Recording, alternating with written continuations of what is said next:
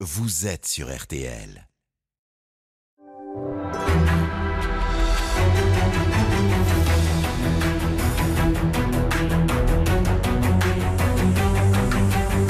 Le grand jury RTL Le Figaro LCI. Invité aujourd'hui, Anne Hidalgo, maire de Paris et candidate à l'élection présidentielle. Le débat est dirigé par Benjamin Sportouche. Bonjour à tous, bienvenue euh, comme chaque semaine dans le grand studio de RTL et merci pour votre fidélité. Bonjour Anne Hidalgo. Bonjour à vous. Merci d'être avec nous aujourd'hui à mes côtés pour vous interroger Marion Mourgue du Figaro. Bonjour. Bonjour Marion, Marie-Pierre Haddad pour RTL.fr et toutes les questions des auditeurs et téléspectateurs. Et bien sûr Adrien Gindre de TF1 LCI. Bonjour Adrien. Bonjour. Alors à Hidalgo, François Hollande était monsieur 3% dans les sondages quelques mois avant d'être élu. Ça ne l'a donc pas empêché d'être président. Aujourd'hui, vous êtes à votre tour un peu madame 5%. Est-ce que vous pensez vraiment, Anne Hidalgo, pouvoir faire ce qu'on peut appeler une Hollande? D'abord, de quoi parlez-vous? D'une mesure de l'opinion euh, qui serait six mois avant une élection euh, avec euh, des sondages qui seraient là euh, jour après jour pour dire quoi moi, je me souviens des sondages au moment des régionales où on nous prédisait quasiment la veille hein, du premier tour que le PS perdrait toutes ses régions sauf une, que la République en marche gagnerait une région, que le Rassemblement national gagnerait les autres. Rien de tout cela ne s'est produit. Alors vous savez, je pense que ce qu'a fait par exemple Ouest France, euh, grand, grand, grand euh, quotidien euh, français, est plutôt une très bonne chose. C'est de dire, il vaut mieux payer des journalistes, aller sur le terrain, éclairer, parce Donc que vous, c'est vous à ne ça, regardez jamais les c'est sondages à ça que sert, Vous- en tous les cas, Vous les pas avez tels regardés au moment des élections aujourd'hui. municipales, là où vous les évoquez, vous, avez- vous oui, les mais à il disait aussi des choses qui n'étaient pas tout à fait en rapport avec ce qui s'est passé. Donc vous savez, moi, ce que je Mhm. regarde, c'est surtout ce que vivent les Françaises et les Français. Ce que j'ai essayé de construire depuis un an, c'est une force politique qui appuie une candidature, ma candidature, social-démocrate assumée, écologiste assumée, pour apporter une Vous dites alternance pas à notre pays. Vous dites social-démocrate. Socialiste aussi, je suis socialiste, mais je préfère le définir comme ça parce que c'est la définition que je me suis donnée depuis plus de 20 On ans. va y revenir. Et donc, moi, ce qui m'importe, c'est ce que vivent aujourd'hui Mhm. les Françaises et les Français, c'est de faire le diagnostic du pays, c'est d'aller à leur rencontre et, c'est de et faire il y a des des journalistes qui vont aussi sur le terrain, Hidalgo. Marion J'espère qu'ils seront encore plus nombreux à y C'est aller. toujours le cas. D'autres études ont été faites euh, indépendamment des sondages. C'est la fondation Jean Jaurès. C'est une fondation sérieuse qui dit que la moitié des électeurs potentiels qui pourraient voter pour vous choisiraient dès le premier tour Emmanuel Macron. Alors est-ce que ça ne veut pas dire que, encore dans l'électorat de gauche, Emmanuel Macron est finalement le candidat qui s'impose? Alors six mois avant, commencer à nous parler du vote utile, c'est quand même assez euh, étrange. Pour là vous, ça ne encore, traduit pas quelque là chose encore, je vous ferai exactement la même réponse. Euh, en 2017, il y a eu une explosion du paysage euh, politique. Emmanuel Macron a gagné, le bloc euh, de gauche s'est effondré, le bloc de droite s'est déstabilisé, et on vit depuis cinq ans avec une situation qui est quand même une situation très compliquée sur le plan politique.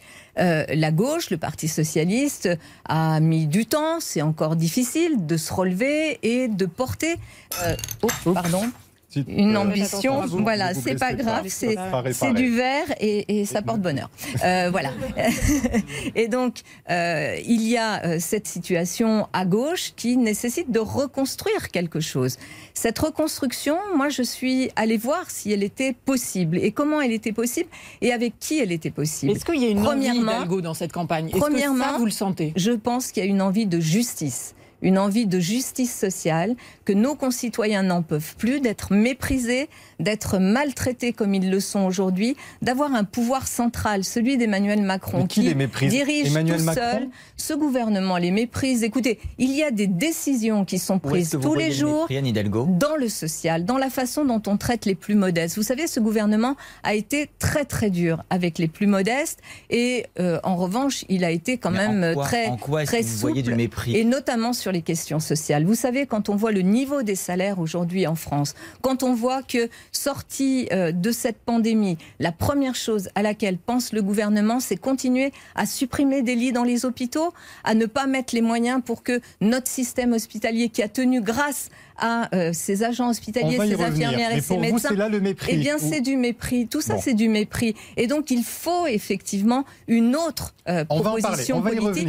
C'est celle que je suis en train de construire. Mais il y a une envie d'Hidalgo. Vous diriez qu'il y a une envie d'Hidalgo dans le pays Écoutez, c'est pas comme ça que ça se passe. Et, évidemment que euh, l'homme ou la femme providentielle, chaque fois qu'on sait, euh, d'ailleurs c'est toujours l'homme, hein, pardon, euh, chaque fois que notre pays s'est emballé, mmh. soi-disant pour l'homme providentiel, ça c'est toujours mal terminé. Ah, une dynamique Donc, dans une non, campagne, c'est important. La dynamique, la je la crée et nous avons six mois pour la créer. Nous sommes au début d'une campagne qui n'a pas encore démarré véritablement, puisqu'il manque encore, par exemple, le candidat du pôle républicain de droite mmh. que nous ne connaissons pas encore. A priori, et donc la dynamique, la dynamique, non, mais c'est la dynamique et le débat dans le pays va se faire avec toutes ces forces politiques là. et donc, oui, vous dites... je vais créer cette dynamique et pas toute seule, parce que euh, un homme ou une femme tout seul, ça ne fait pas grand-chose. Vous Moi, je on parle beaucoup d'hommes mieux...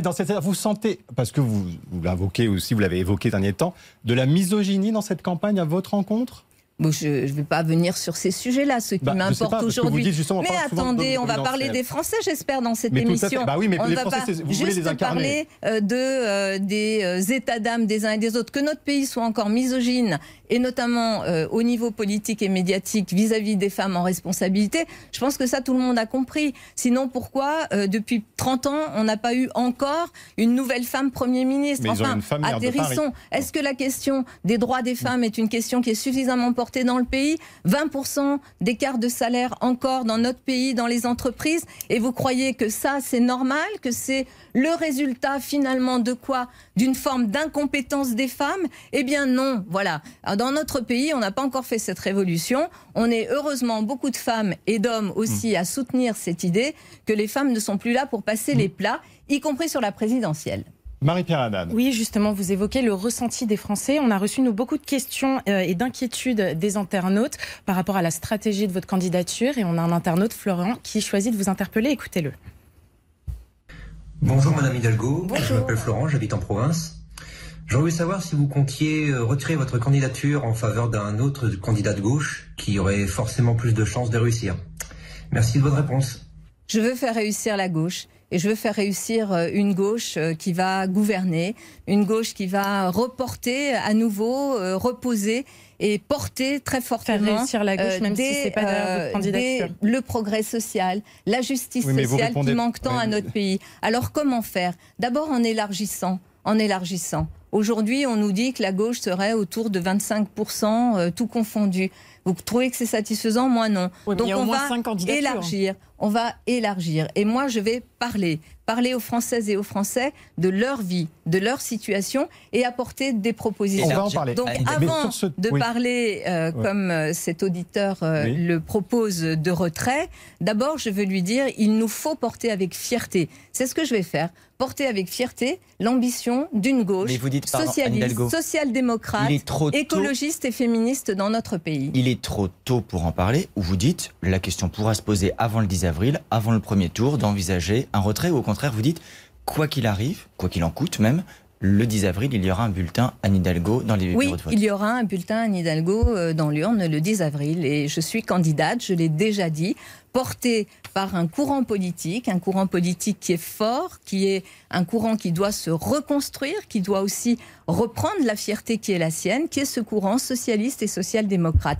Et je porterai cette proposition parce que personne d'autre ne la porte personne d'autre vous, vous n'êtes pas Je le ferai, je le ferai à personne Vous êtes la seule de gauche parmi les quatre candidats qui se, qui se revendiquent d'être de gauche. Qui se revendiquent de porter ce courant politique qu'est le courant socialiste et social-démocrate, qui d'ailleurs au niveau européen est un courant qui marque des points. Regardez euh, en Espagne, regardez en Allemagne, en Norvège et dans bien d'autres pays, combien ce courant marque des points parce que, je finis, euh, cher euh, Benjamin Sportouche, ce courant pour moi, il est au point d'équilibre de ce qui peut rassembler les Françaises et les Français. Il est au point d'équilibre de ce qui peut nous permettre de nous réunir. Par exemple, que pensent les sociodémocrates et les socialistes Qu'il y a deux fondamentaux dans la société, l'école et euh, la santé, l'hôpital public? Ces deux piliers fondamentaux font qu'une société tient ou pas. Aujourd'hui, ces deux fondamentaux dans notre pays sont en train de se déliter. Je propose, et ça personne d'autre ne le propose, ou alors euh, donnez-moi euh, des noms,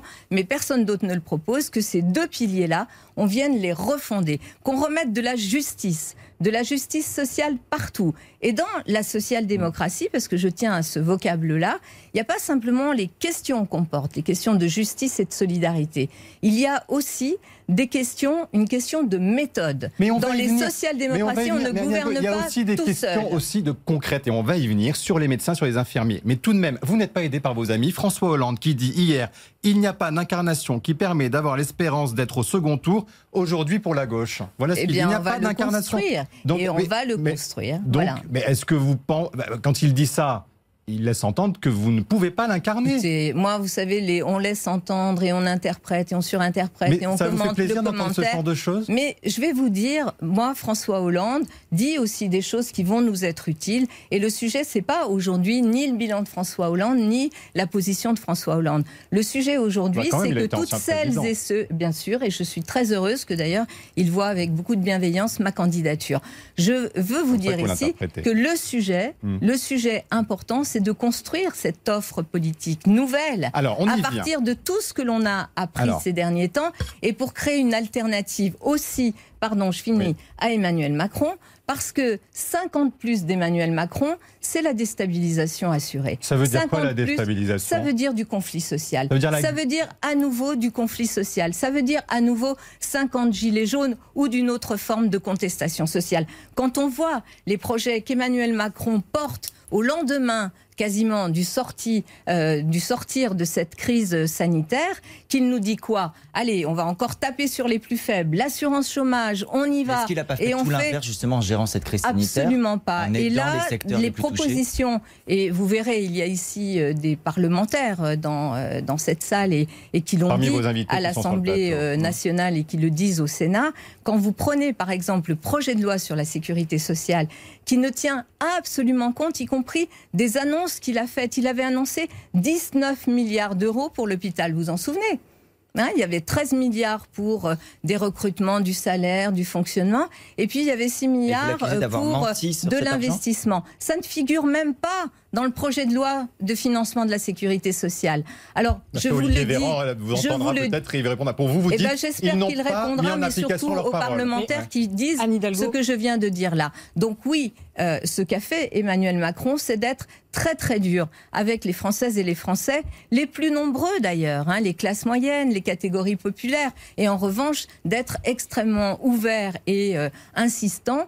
Parce qu'il a cru à cette théorie du Alors. ruissellement, euh, que, à laquelle personne ne croit, euh, parce que ça On va n'existe venir pas sur le social, mais il y a une préoccupation chez les Français qui est celle de la sécurité, Bien et sûr. notamment avec toutes les, attaques nombreuses et répétées de ces derniers jours contre les policiers, Adrien Là, Gindre. c'est encore le cas à, à Savigny, en région parisienne, où on a découvert euh, des affiches extrêmement violentes, où on appelle à couper la tête de policiers, à violer des policiers en échange d'une prime. Comment vous expliquez-vous ce déchaînement de violence qui vise les forces de l'ordre? Est-ce que le politique a une prise sur ça? Est-ce que vous, présidente, ce serait différent d'Emmanuel Macron, président? Je veux tout d'abord euh, dire euh, aux policiers, aux policières, euh, qu'ils sont pour nous indispensables. Ce sont des piliers de la République.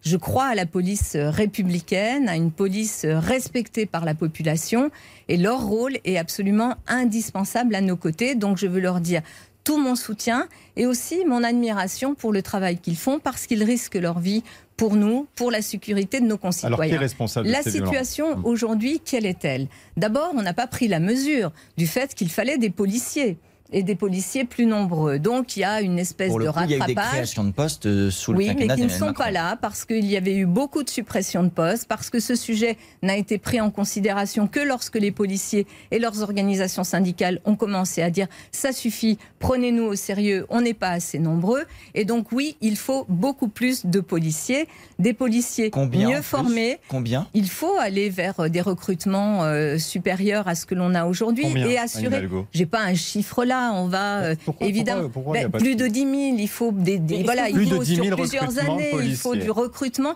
et il faut surtout un continuum.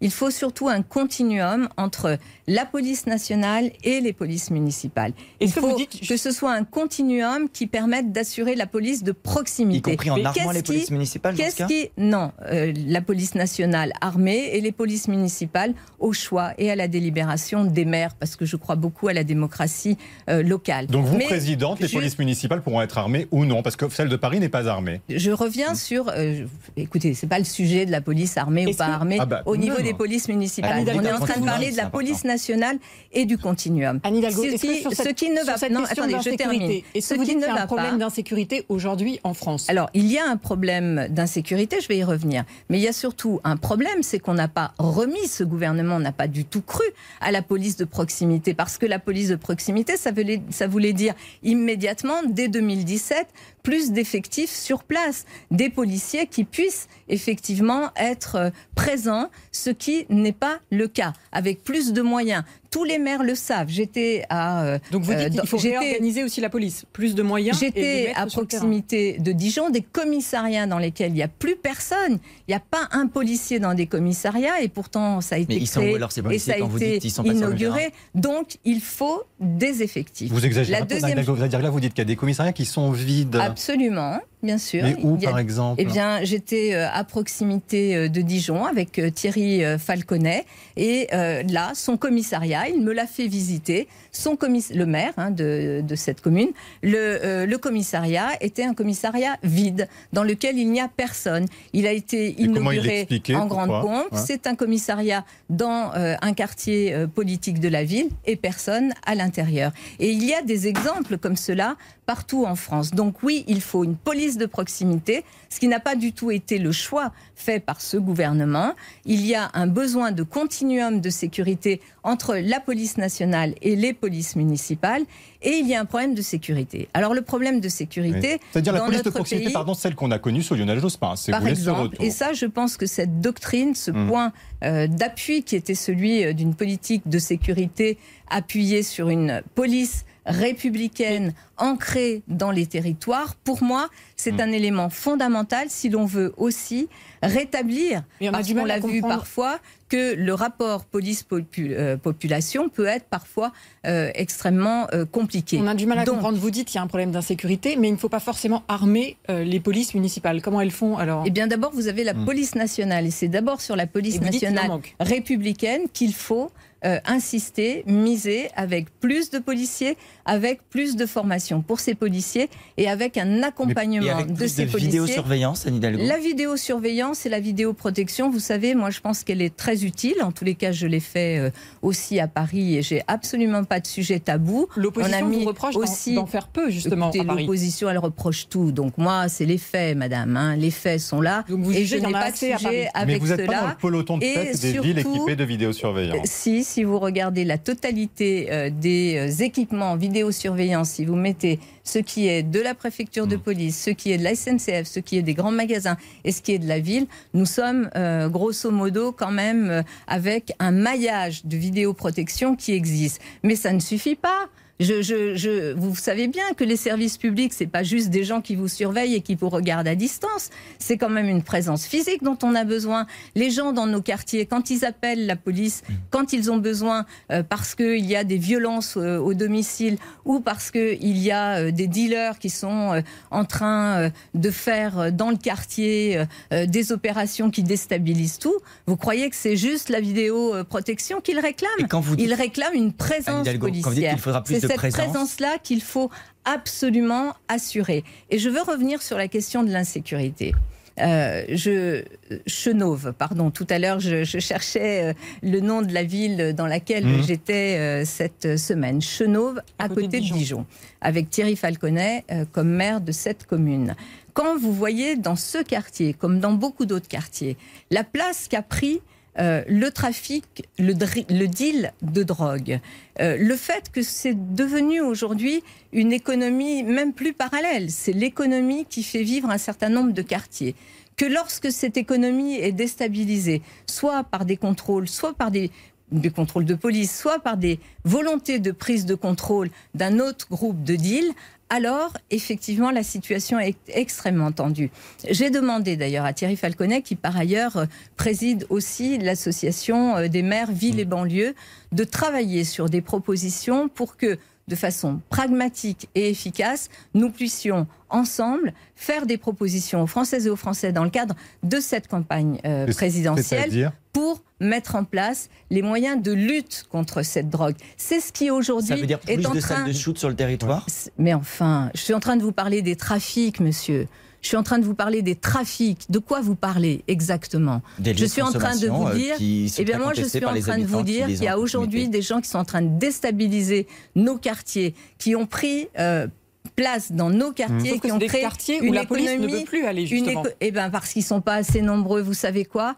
Moi, j'ai fait une nuit avec la BAC il y a quelques années. hein, et quand on est trois dans une voiture et qu'on est au milieu d'un quartier avec euh, des groupes qui sont là, de dealers qui contrôlent le quartier, et qu'il est deux ou trois heures du matin et que vous êtes trois dans une voiture de police tout seul, eh ben effectivement, vous hésitez quand même aussi à y aller. pour vous, donc ça veut dire qu'il faut, il mais pas faut- d'autorité de il faut bien sûr des policiers en nombre. Mais vous dites que Et c'est pas le sujet, pardon, sur les salles de une vraie mais stratégie qui n'existe pas aujourd'hui, qui n'existe pas aujourd'hui, une vraie stratégie dans la lutte contre les trafics, les trafics de drogue qui Mais donc, viennent une nos quartiers. Uniquement Et ensuite- sur les trafiquants. Non, mais Alain et Hidalgo, qu'on comprenne, on se concentre uniquement sur les trafiquants ou est-ce qu'on considère également les usagers de ces drogues en installant davantage de salles de shoot sur le Mais il territoire faut une grande campagne de prévention dans notre pays. qui- Est-ce que vous avez vu depuis combien de temps n'avez-vous pas vu de campagne de prévention sur la question des risques liés à la drogue Bah, il y en a eu plein là récemment, il y en a Quand sur le cannabis. Bah, Sur dans le les, cannabis, dans les, quand euh, bah, là, dans les dernières semaines. Bah, Des- dans les des campagnes de semaines. prévention sûr, Anne Hidalgo, massive. partout dans les, Eh ben, partout dans, les, écoutez, dans la presse. on, bah, les a pas vraiment bah, vus. Il y en a et eu en partout, tous les cas, justement, parce que c'est un, combat que mène le cas- gouvernement, auquel, justement, vous adhérez sur le cannabis, par exemple, dont on dit justement qu'il envahit nos banlieues. les campagnes de prévention, vous savez comment elles se mènent pour qu'elles soient efficaces? Elles se mènent dans les écoles, dans les collèges, dans les centres de formation d'apprentis, dans les lycées. Elles peuvent se mener par voie de presse, mais depuis quand n'y a pas- n'a-t-il pas eu une mobilisation, par exemple, de l'éducation nationale pour porter ce Mais il y a message-là celle du ministère de Depuis l'Intérieur, je ne comprends pas. nous pardon. Il y a eu une grande mobilisation du ministre de l'Intérieur pour lutter contre le cannabis. Sur les Est-ce que vous médecins, sur les infirmiers et sur les infirmières pour dire ce que sont les risques Eh ben, de est-ce la que drogue. sur le cannabis, Donc, est-ce que il faudra est-ce- non, une mais grande campagne de prévention. Alors, prévention, mais est-ce que, vous, est-ce que vous êtes contre la légalisation du cannabis ou pour la mais légalisation c'est du cannabis pas aujourd'hui le sujet sur Bah, lequel je vais intervenir mais parce que je pense que c'est un sujet qui est posé sur la table, Ah. Sur lequel nous aurons à euh, débattre, sur lequel nous aurons à faire des propositions. Mais moi, mon point de vue, il est très clair. Il faut prévenir. Prévenir l'usage de la drogue. Et prévenir l'usage de la drogue, quelle qu'elle soit, ça veut dire des campagnes de prévention. Mais- pas simplement pas par votre- flash mais sur la cannabis, ou j'ai pas pas compris. simplement J'ai pas compris par- votre avis sur la eh légalisation ben du non, cannabis. bah vous le comprendrez plus tard parce que Bah. je me donne le temps d'abord Ah, n'êtes- de travailler et de vous avec faire les une médecins, opinion. Pour l'instant, vous ne savez a- pas. J'ai une opinion, mais j'attends d'avoir cette discussion avec les addictologues, avec les médecins, avec Mais les quelle jeunes. est-elle? Est-ce que pour l'instant euh, vous êtes pour la légalisation Est-ce que pour l'instant vous êtes pour Je suis pour une grande campagne de Bon, prévention sur la question. On a parfois euh, l'impression des drogues. que la maire de Paris et la candidate Hidalgo ne se parlent pas. Le problème de la drogue est un problème important à Paris. Les riverains s'en plaignent. On n'a pas vu de campagne de prévention. Donc vous tenez un discours au niveau national et on a l'impression que c'est pas appliqué au niveau Eh bien, local. c'est faux, ou alors c'est que vous avez une vue un peu tronquée de ce le qui se 18e passe arrondissement aussi vous- localement. Vous reconnaissez qu'il y a un Par problème de drogue, exemple, par je exemple continue sur cette question puisque vous m'avez posé la question sur la drogue. Je dis d'abord lutter contre les trafics et casser casser complètement les marchés qui sont ces marchés qui ont déstabilisé nos quartiers et qui génèrent une violence énorme, une violence faite de règlements de compte et de règlements de compte qui sont souvent mortels. On l'a vu encore récemment. On a vu aussi cette violence à la Duchère, quartier où j'ai grandi, contre des Lyon. Policiers Mm. il y a euh, quelque temps, ou encore ce qui s'est passé à Alençon. J'étais en discussion avec le maire d'Alençon. Ça s'est passé sur fond de trafic de drogue. Donc d'abord, une vraie politique pour casser ces trafics-là, ce qui n'est pas Mais le cas elle est menée aujourd'hui. actuellement, Ensuite, une campagne Bon. de prévention vis-à-vis des jeunes pour faire connaître les risques des Sur drogues, le cannabis. de l'usage de toutes les drogues, sur le Benjamin cannabis, elle a eu Sportouche. lieu, oui. Et y compris, mais non, elle n'a pas eu Bon, lieu. écoutez, en tous les cas, elle est dans les gens. Non, mais allez que- demander aux gamins et aux jeunes qui sont dans les collèges et dans Ouais. les lycées combien de fois euh, on Bon. leur parle de On vous cela. a entendu non, sur la drogue. c'est pas parce qu'il y a peut-être eu, euh, et tant mieux, euh, tant mieux s'il y a eu euh, des pages de publicité euh, très Mhm. actives et utiles dans quelques journaux, mais c'est pas comme ça que ça se passe. C'est pas comme ça qu'on. D'accord. Il faut Alors, dialoguer avec les jeunes. Il faut leur la drogue, expliquer. juste pour fermer. Ensuite, sur Oui. la question des usagers, euh, évidemment que les usagers, ceux qui sont consommateurs de drogue et addicts à des drogues terribles, et notamment comme celle du crack qui a envahi aussi beaucoup euh, de nos quartiers, Et eh bien, il faut les accompagner par une politique sanitaire. Voilà, les Mais accompagner par enfin, une politique moment, sanitaire. cas. Ça veut dire non, c'est pas le cas parce qu'il n'y a pas les psychiatres, il n'y a pas euh, euh, les structures euh, que l'État devrait créer parce que c'est de sa compétence pour les accompagner. Et là aussi, c'est pas pour ou contre, c'est comment on fait quand il y a un problème. Vous savez, je suis une mère. Hein, maire de cette ville de, de Paris. Et tous les maires réagissent comme ça. Quand il y a un problème, on regarde d'abord ce qui se passe Bon. et on cherche des solutions. Donc il faut, pour effectivement ces personnes-là, que notre système de santé les accompagne vers la sortie des addictions. Et vous savez, euh, quand euh, on regarde ce qui se passe sur un certain nombre de sites où il y a ces deals à ciel ouvert, hein, à ciel ouvert, du deal de, de crack dérivé de la cocaïne, à ciel ouvert. Quand on regarde ce qui se passe dans ces lieux-là, on voit bien la détresse et on voit bien que ça touche beaucoup de femmes et d'hommes, quel que soit le milieu social, qui euh, se trouvent ensuite et dans On une situation Alors, de dépendance et de très grande Hidalgo, on a précarité, beaucoup de sujets. donc politique sociale. Alors, juste pour Oui, mais en finir réponds, hein, mais très bien, mais euh, on a une heure d'émission euh, et pas plus, donc il faut quand même qu'on évoque d'autres sujets. Et pour rester euh, sur ce sujet de, de la sécurité, euh, vous savez que euh, Zineb Redouane, cette femme touchée par un tir à Marseille en décembre 2018, en est euh, décédée. Le directeur général de la police nationale ne, décidé de ne pas sanctionner les CRS contrairement aux recommandations de l'inspection générale de la police nationale. Donc il n'y a pas eu de suivi de la recommandation. Est-ce que vous pensez que ces policiers auraient dû être sanctionnés? Est-ce que vous pensez que c'est de la responsabilité du ministre de l'Intérieur? Je pense qu'il faut absolument que dans la hiérarchie, il y ait aussi des sanctions.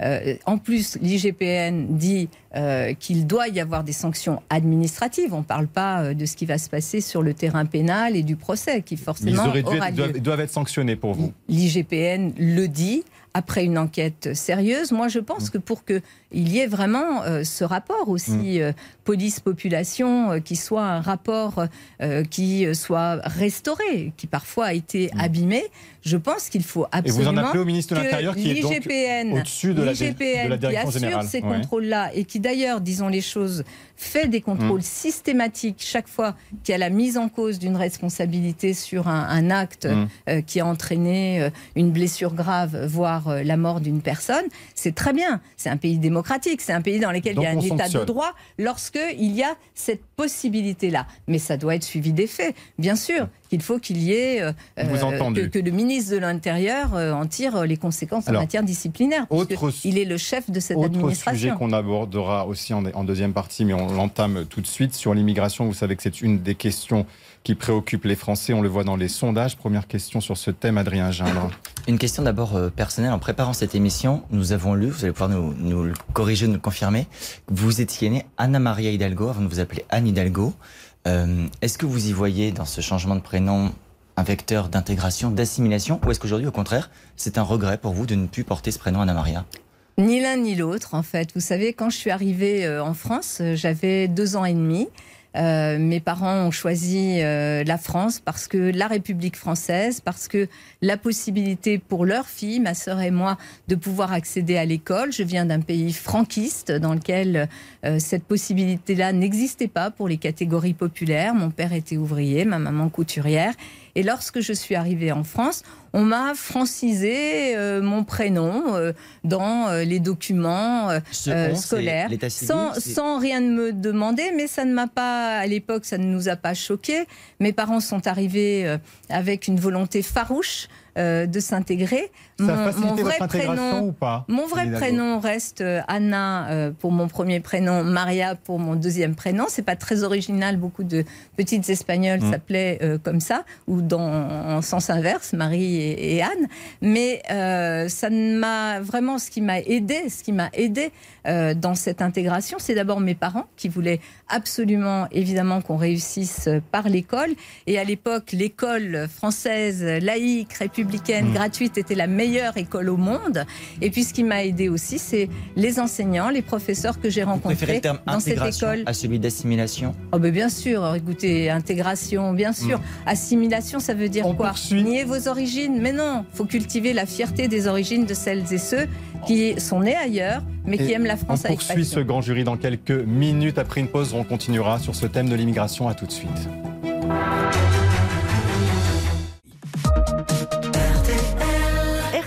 Il est 12h30. Les infos, Sébastien Rouxel. Les policiers doivent être plus nombreux et mieux formés. Proposition d'Anne Hidalgo, candidate socialiste à la présidentielle. Elle est en ce moment l'invitée du grand jury RTL Le Figaro LCI. Je crois à la police républicaine, dit-elle, respectée par la population. Réaction au tag haineux découvert dans un hall d'immeuble, point de deal bien connu de Savigny-le-Temple en Seine-et-Marne. Un tableau de primes qui propose de l'argent contre le viol ou le meurtre de policiers. Le ministre de l'Intérieur, Gérald Darmanin, est sur place au commissariat. L'espoir d'un apaisement dans le conflit sur la pêche qui oppose la France au Royaume-Uni. Emmanuel Macron et Boris Johnson se sont rencontrés ce matin en tête à tête en marge du G20. Les deux dirigeants ont décidé de travailler à des mesures pratiques dans les tout prochains jours pour favoriser une désescalade. Un point sera fait d'ici mardi, date à laquelle Paris envisage d'interdire aux bateaux britanniques de débarquer dans les ports français. C'est fait, six ans après l'accord de Paris, la COP26 s'est officiellement ouverte ce matin à Glasgow, en Écosse. Les 180 96 pays représentés ont deux semaines pour dresser un premier bilan de ce texte fondateur et accélérer les efforts contre le réchauffement climatique. Ce matin, les dirigeants du G20 se sont engagés à le limiter à 1,5 degré par rapport à l'ère pré-industrielle. Trois jeunes espoirs de l'alpinisme français portés disparus dans l'Himalaya. Ils ont été emportés par une avalanche près du mont Everest. Une mission de sauvetage a été lancée. Le tournage du film Rust ne reprendra pas. C'est Alec Baldwin qui l'annonce. Il prend la parole pour la première fois depuis son tir accidentelle qui a tué la directrice de la photographie. Elle était ma famille, déclare l'acteur américain. Le football, suite de la douzième journée de Ligue 1 et le coup d'envoi d'Angers-Nice dans une demi-heure. Six autres matchs au programme aujourd'hui, parmi eux Clermont-Marseille à 20h45. Confrontation à vivre en direct dans RTL Foot. Du rugby au programme également, fin de la neuvième journée de top 14 ce soir. Le Racing, le Racing 92 reçoit Toulon à partir de 21h05. La météo, toujours ce temps très médiocre hein, cet après-midi dans le sud-est avec euh, des pluies orageuses des Cévennes à la Méditerranée. Euh, on a cette nouvelle dégradation hein, qui a abordé ce matin le nord-ouest. Elle va ensuite traverser tout le pays et avec elle, là encore, des pluies soutenues. Côté température, euh, cet après-midi, on aura 17 degrés à Strasbourg, 18 à Paris, 20 degrés à Lyon comme à Marseille, 21 à Bordeaux jusqu'à 25 degrés tout de même à Albi. RTL, il est midi et 34 minutes. La suite du grand jury d'Anne Hidalgo s'est présentée par Benjamin Sportouche. Pour écouter RTL sur votre enceinte connectée, dites OK Google, lance le live RTL. Ou Alexa, lance RTL. RTL, Partout, tout le temps.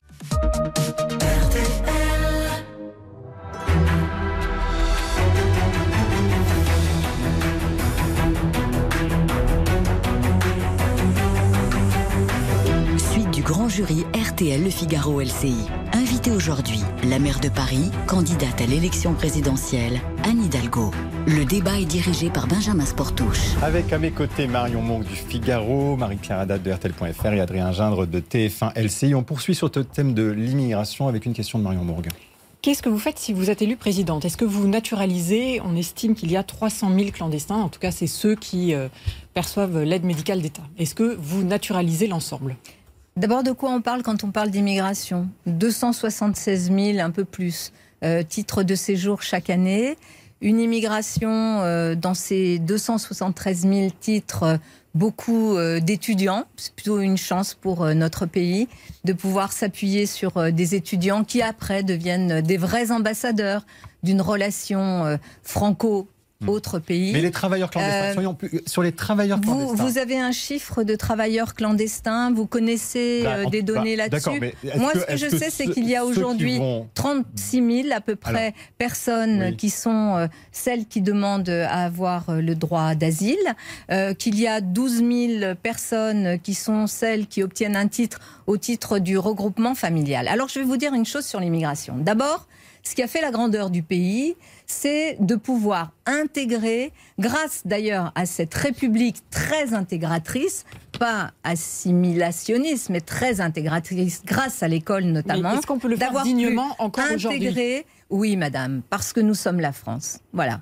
Et parce que ce sont nos valeurs. Et que moi, je veux porter ces valeurs-là. Et je veux dire, avant toute chose, avant de répondre plus amplement à vos questions, à ces millions de Françaises et de Français qui ont une origine étrangère. On dit qu'il y a environ 6,4 euh, ou 7 millions de personnes euh, qui euh, sont d'origine étrangère, mais 4,3 millions qui sont vraiment étrangères. Les autres, euh, ça peut être de la double nationalité. Eh bien, je dis à toutes ces femmes et à ces hommes, à toutes celles et ceux qui, comme moi, dont les parents ont choisi de venir participer aussi à l'économie du pays. Je pense aux années 60, 70, 80, même au-delà, même au-delà, à toutes ces personnes, qu'elles aient la fierté de leurs origines. Voilà, la fierté de leurs origines. On ne quitte pas son pays de gaieté de cœur. En général, quand on quitte son pays, c'est qu'on fuit quelque chose, la misère, la guerre, on fuit euh, des choses qui Donc ne on doit vous les permettent accueillir. pas. Ceux qui viennent qui dans notre pays, vous permet- dites la France doit Je dis assurer d'abord sa que l'on doit cultiver dans notre pays la fierté d'être un pays qui a su intégrer et devenir grand grâce Là, à cette intégration. Très Je réponds à tous ceux qui veulent faire de ce sujet un sujet de division entre les Français Français. qui sont inquiets La deuxième chose que je veux dire, c'est qu'il faut bien sûr que la France garde non seulement cette tradition d'accueil, je pense, aux réfugiés et aux réfugiés politiques, et que nous sommes quand même très très loin du compte avec ce gouvernement quant à la façon dont nous accueillons. Mais par ce exemple, des gouvernement, quotas par exemple, sur l'immigration ce gouvernement, par Anne exemple, Hidalgo, il faut qu'on vous pose des questions quand même. Oui, parce que Mais sinon, est-ce ça qu'il va faut des quotas, par exemple, votés au Parlement annuellement sur l'immigration sur quoi? Sur, Sur l'immigration pour déterminer, Sur par quel exemple, type d'immigration? Sur quel type d'immigration? l'immigration en venant des pays. Est-ce qu'il faut des règles, par exemple, qui soient Il votées y a des au Parlement règles, vous savez, qui existent hein, pour l'accueil mais des réfugiés.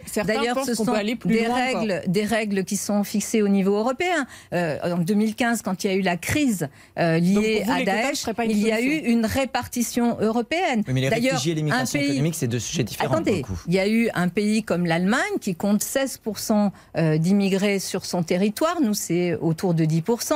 Un pays comme l'Allemagne qui a organisé de façon extrêmement sérieuse et méthodique l'accueil de ces réfugiés, ce que n'a pas fait la France. Elle l'a fait de 2015 à 2017 et j'ai pu le faire, c'est vrai, avec François Hollande et avec Bernard Cazeneuve. Après, c'était terminé. Après, lorsque j'allais voir le président Macron ou le Premier ministre ou le ministre de l'Intérieur de l'époque, qui était euh, Monsieur Collomb, il me disait on ne peut rien faire. Et je leur disais vous êtes en train d'organiser le chaos et ce que détesteront les Français, c'est l'impuissance des pouvoirs publics. Donc sur l'accueil, notamment des réfugiés, il faut l'organiser sur l'ensemble du territoire. Parlez- vous- tout à l'heure, vous m'avez dit, on ne sait pas combien il y en a. Si on prend euh, les, les clandestins euh, on- on- qui, ont l'AME aujourd'hui, l'aide médicale d'État, ils sont 300 000. Si ces 300 000 personnes viennent en disant, voilà, j'ai l'aide médicale d'État, je travaille et je ne suis pas déclaré, est-ce que Anne Hidalgo, présidente, les naturalistes français, comme Mais- ça s'est fait dans le passé par la gauche, comme ça se fait dans d'autres pays que vous prenez toujours en exemple, comme l'Espagne. Eh Est-ce que c'est le cas? Alors, je verrai. D'abord, je verrai parce que vos chiffres, je demande à les vérifier. D'accord Ah Et bah, donc, l'aide je vous parle. d'État, ce sont Je des vous parle d'abord de la.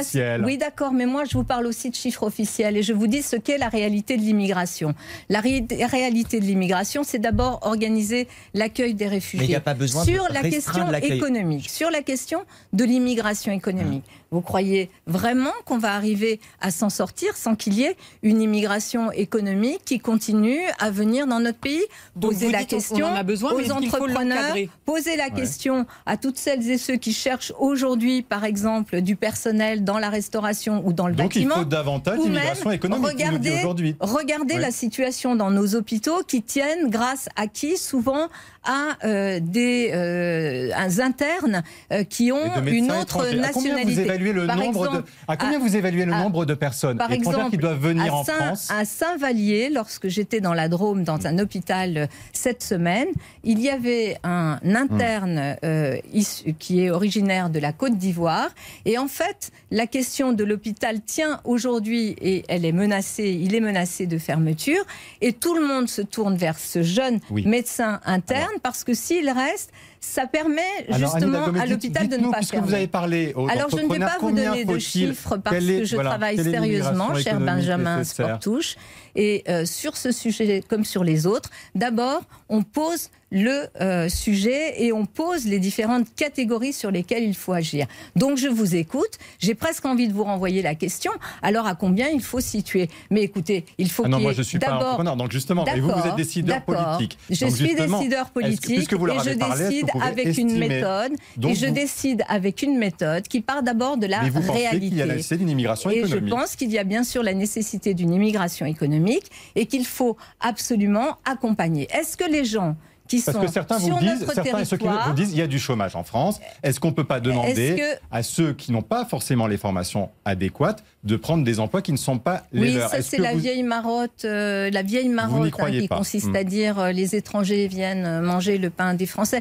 Ils viennent aussi contribuer à la fabrication du pain des Français et c'est plutôt une très bonne chose parce que c'est la France. C'est la France, c'est pas cette vision desséchée et étriquée d'un pays qui se replierait sur lui-même dans une Europe qui serait une Europe forteresse à un moment, à un moment où les grands défis mondiaux nous obligent évidemment non seulement à dire où sont nos valeurs et nous sommes un pays d'accueil, nous sommes le pays dans lequel toutes les déclarations des droits humains ont été euh, proclamées, y compris la dernière en date qui est presque une déclaration des droits humains, l'accord de Paris sur le climat. Donc oui, il faut Est-ce que continuer vous aimeriez à débattre de ces sujets-là avec Éric Zemmour? Est-ce que vous, Anne Hidalgo, vous aimeriez débattre de ces sujets-là puisqu'il les met sur la table Il dit tout l'inverse de ce que vous dites aujourd'hui?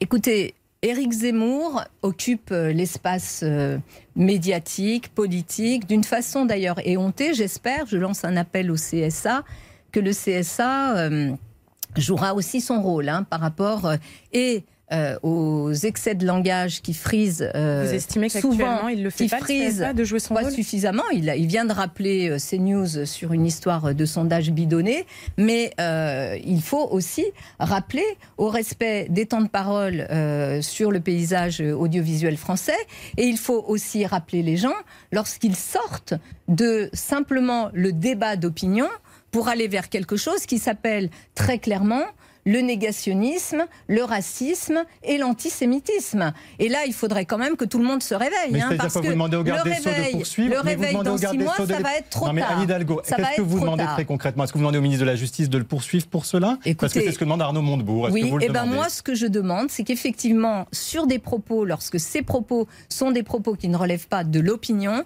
mais bien euh, du- d'un délit, parce que dans notre pays, d'ailleurs, il s'y trompe pas, hein, Zemmour. Il veut euh, supprimer euh, la loi Guesso, celle qui a créé le délit euh, de négationnisme. Donc, le fait est qu'il y a des gens qui sont d'accord avec Monsieur Zemmour, avec ses ça ne préoccupations. veut rien dire. Monsieur Zemmour ne débat pas. Monsieur Zemmour assène des contre-vérités, assène des messages de haine, des messages racistes, des messages antisémites, quand même, quand même. Anne Hidalgo, la, dites- la personne qui vient sur un plateau et que personne ne, se, ne va dans la rue pour manifester et qui vous explique que le général de Gaulle et Pétain, c'est la même chose parce que Pétain a été un sauveur des juifs dans notre pays et il n'y a pas une manif de au moins euh, 10 000 ou 200 000 personnes dans les rues de nos villes.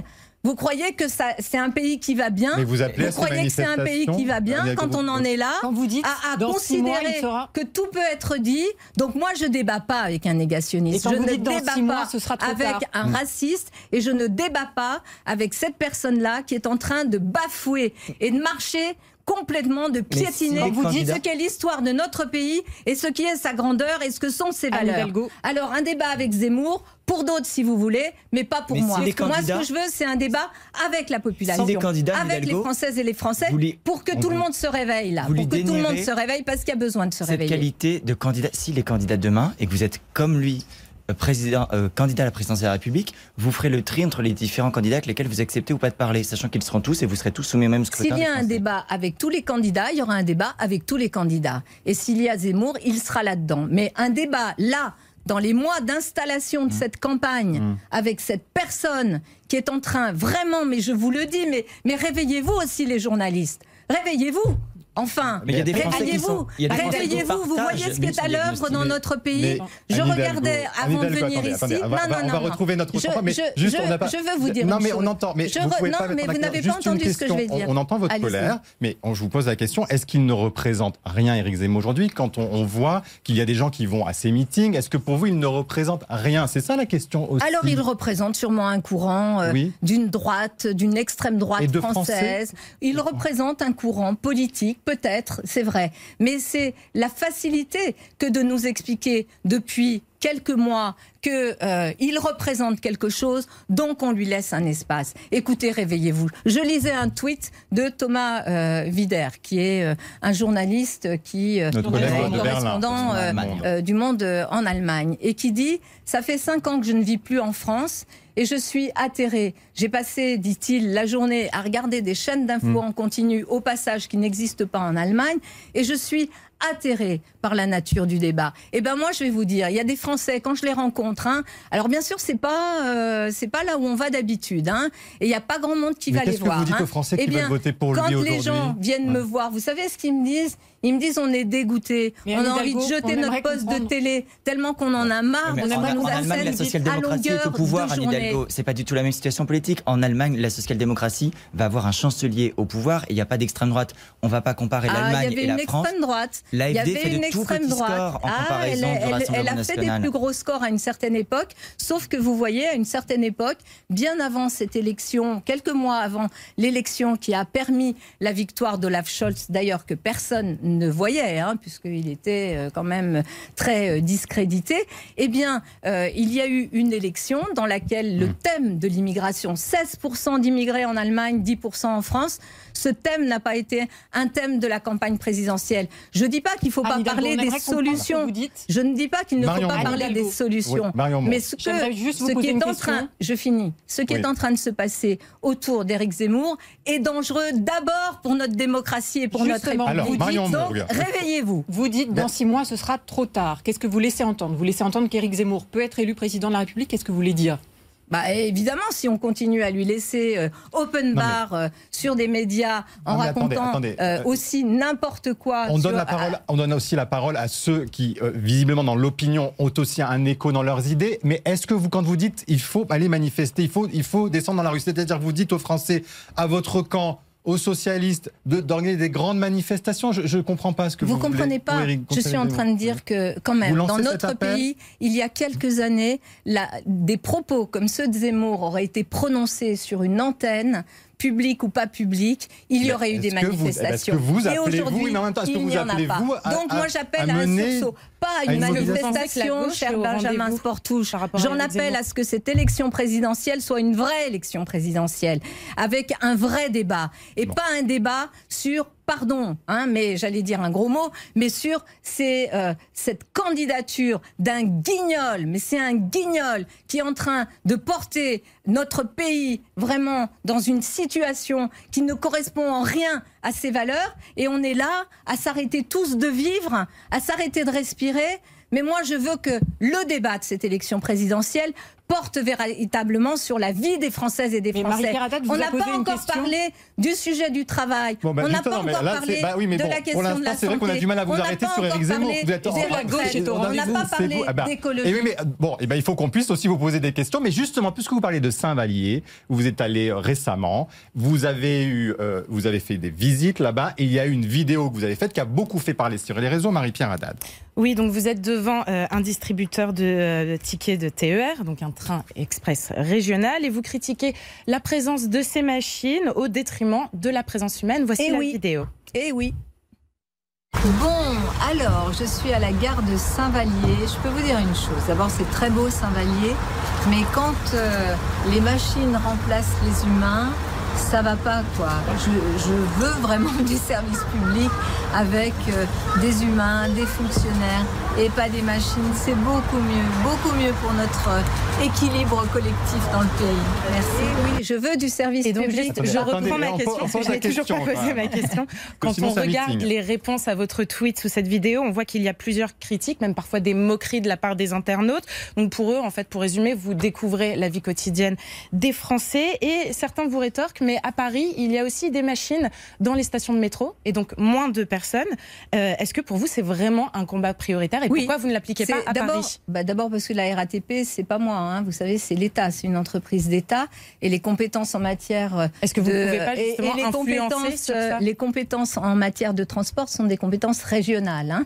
Et la SNCF, qui opère aussi à Paris, est aussi une grande entreprise publique. hein. Donc euh, voilà, donc mon propos est général sur toute la France. Oui, je veux du service public, du vrai service public. Beaucoup de nos concitoyens, je pense à des personnes âgées, je pense à des personnes qui n'ont pas l'habitude, qui n'ont pas de smartphone, qui euh, ne sont pas euh, sur euh, leur écran d'ordinateur, qui, lorsqu'elles se trouvent confrontées ou tout simplement lorsqu'elles appellent un service public et qu'on leur dit appuyez sur la touche 1, puis la 2, puis la 3, puis la 5, puis la 6, puis la 7, puis la 8, avant d'obtenir quelqu'un pour peut-être repartir à zéro, avant d'avoir votre sur Et votre donc, problème concrètement, comment on fait pour d'allocation réhumaniser euh, ce de la CAF, euh, sur votre problème, Alors, euh, par exemple, Donc, vous sur la employez combien de possibilité, personnes, justement de vous euh, quoi mobiliser. Donc oui, je pense qu'il faut un service public de Mais proximité. c'est quoi les effectifs beaucoup manquants plus aussi puissant. Mais Eh bien, Hidalgo, cher, combien, euh, cher Benjamin Sportouche, il y a une élection présidentielle qui va nous permettre de poser sur la table tous les éléments. Je ne suis Mais vous, pas pour la suppression du nombre de fonctionnaires. D'accord Mais vous On êtes est pour des créations d'accord de nouveaux là-dessus. postes de fonctionnaires Je suis pour qu'il y ait évidemment euh, une meilleure répartition partout en France. Je suis Mais pour une que, répartition par pardon, des exemple, à la existants, de nouvelles SNCF, créations de postes. Grande entreprise publique importante qui doit nous accompagner Hidalgo, aussi euh, Adrien dans le changement vous a posé une climatique. question. Je pense oui, que vous mais je entendu. réponds à, à la vôtre, je vais vous répondre. Mais euh, je pense que la SNCF doit aussi Alors. faire attention, comme les autres grands services publics, à mettre de l'humain. Vous Alors, savez, il y, a- non, mais- il y a cette Anne Hidalgo, on est à 3 minutes de déshumanisation. la fin de Cette déshumanisation-là ne peut pas se poursuivre. Et vous, comme ça. Adrien Jean, vous Et repose sa nos question. concitoyens, notamment les plus fragiles, ont besoin de cette présence humaine. Donc je suis pour un, service la public de question qu'on vous proximité. tout à l'heure également sur les forces de l'ordre. Est-ce que vous voulez redéployer les effectifs existants différemment ou est-ce que vous voulez partout embaucher et créer de nouveaux postes D'abord, euh, je pense qu'il faut, pour euh, un certain nombre de fonctions, euh, faire autre chose. Par exemple, aujourd'hui, vous avez des milliers de fonctionnaires d'État qui ne s'occupent que d'une chose, du contrôle de légalité des décisions des maires. Alors ça, ça occupe du monde. hein.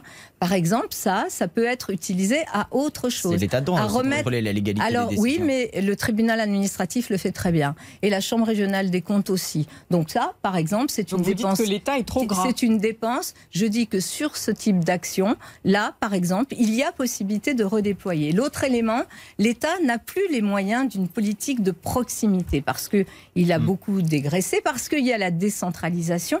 Et là aussi, c'est dans un continuum avec les collectivités territoriales que cette implantation, ce déploiement de services publics, de quoi on parle quand on parle de services Non, mais publics j'ai pas compris De si vous choses voulez augmenter les effectifs.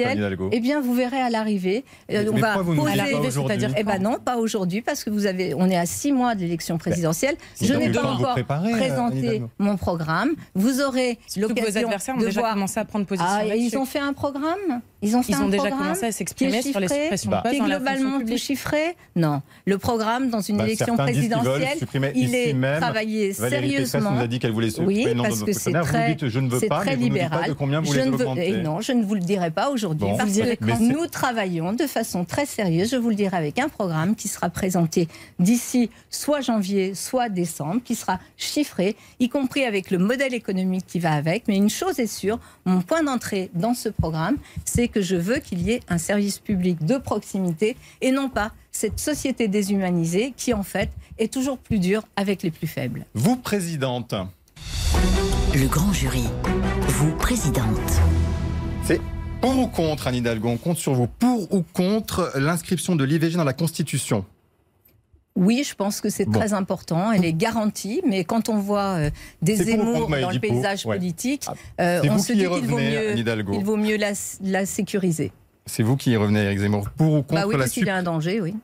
Pour ou contre le doublement, vous avez dit tout à l'heure qu'on en Mm. parlait trop, pour ou contre le doublement des salaires des infirmières après le doublement des salaires des enseignants que vous avez proposé Est-ce que pour les infirmières, il faudra la même, dire faire la même Il chose faudra Pour ou une grande négociation, une très grande négociation Mhm. dans laquelle la question des salaires de toutes les premières lignes dans nos services Mhm. publics, l'école et l'hôpital seront les deux piliers sur lesquels je vais Pour- travailler. Et donc, il y aura une négociation salariale. Est-ce qu'elle aboutira à un doublement? Je n'en sais rien. Je fais confiance aussi aux Pour ou partenaires contre sociaux la pour semaine négocier. de 32 heures? Est-ce que vous êtes pour ou contre? Est-ce qu'on passe de 35 à 32 Vos heures? questions sont assez débiles, hein, euh, parce que euh, Ah, vous non, non, mais les 32 pardon, heures, vos questions sont quand même assez débiles parce que vous croyez que c'est comme ça que ça se Mais pose. ça s'est fait comme ça pour les 35 Mais heures. non, ça s'est pas fait Bah, comme ça. écoutez, ça, s'est fait par mais des attendez, grandes je négociations. Non, Ça s'est vous pouvez pas dire ça. Lionel Jospin l'avait proposé dans son programme. Bah, écoutez, on a aussi la mémoire collective bah et une Mais politique non, non, et mais collective. pardon, c'est- les c'est- 35 heures a été proposé. Est-ce que Anne Hidalgo, candidate, proposera les 32 heures par semaine ou Je pas ne ça la proposerai pas les 32 heures, mais je laisserai les organisations syndicales et les Eh bien, vous voyez, c'est clair. Je pense pas que ce soit aussi débile. En tous les cas, il n'y a pas de réponse si débile, il n'y a pas de, débile, de pardon, question parce que débile. franchement, Vous trouvez que si ça c'était aussi politique de caricatural. qualifier les questions de débiles, Anne Hidalgo Vous Pardon dites- Vous dites que le débat politique n'est pas de qualité suffisante à Non, vos yeux. c'est vrai.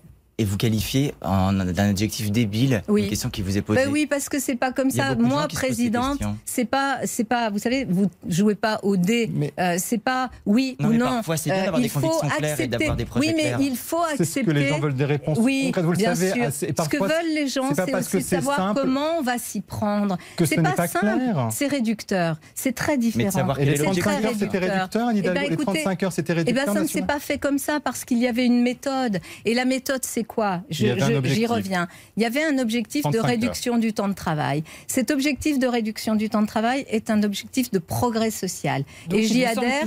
J'y adhère et c'est toujours pertinent. Mais comment on fait? C'est quoi la méthode? C'est pas en disant pour ou contre. Vous voyez bien que si on pose les choses comme ça, eh bien, on ne fait pas bouger la société. On ne permet pas aux syndicats, on ne permet pas ce aux pensé citoyens. Non, On c'est faux, c'est faux. Bon, c'est une loi dans laquelle il y a eu beaucoup de Bon, négociations. Pour ou contre, est-ce que vous pour ou contre l'abandon des projets d'autoroutes qui sont en cours actuellement?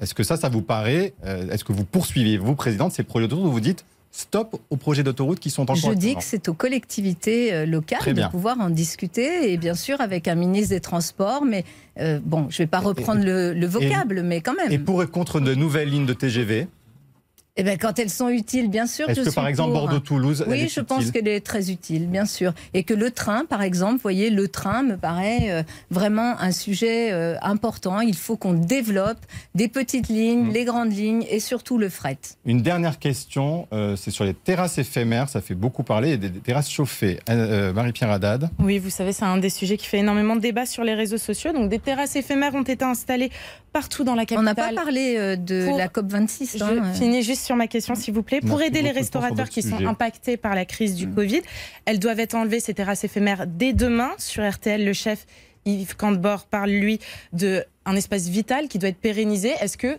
vous comptez les garder, ces terrasses éphémères à C'est Paris? moi qui les ai créées. C'est moi qui les ai créées, hein, les terrasses éphémères à Paris, et je pense Est-ce que du coup, quelque elles chose de très avec- bien. Elles ont été créées Et- dans un contexte particulier. Oui, et Est-ce on que répond dans vous un cadre de droit, hein, puisque l'occupation de l'espace public répond à des règles de droit qui ne se définissent pas par oui ou Est-ce par que non. vous allez mais par sanctionner les restaurateurs qui vont les maintenir? Je- mais enfin, écoutez, moi je dialogue, je discute et j'ai permis ces terrasses éphémères. Je regrette beaucoup qu'on n'ait pas parlé de la COP 26, mais je le dis, qui s'ouvre, et j'y vais euh, cet après-midi, qui s'ouvre cette semaine à Glasgow. Et on va parler de sujets fondamentaux, vous voyez, fondamentaux pour l'avenir de la planète, à savoir comment on va faire pour limiter le réchauffement de la planète et en même temps faire en sorte que les plus fragiles d'entre nous, parce qu'aujourd'hui le sujet écologique il est d'abord social, puissent effectivement participer à cette belle aventure. J'aurais on en tellement parle aimé sur nos antennes. parle. Et on en parlera. Une toute dernière question. Une dernière question Adrien. pour la route, Anne Hidalgo. Si vous n'êtes pas élue présidente de la République euh, l'année prochaine, est-ce que vous resterez maire de Paris ou est-ce que vous ferez, euh, comme l'a fait Lionel Jospin, le choix de vous éclipser?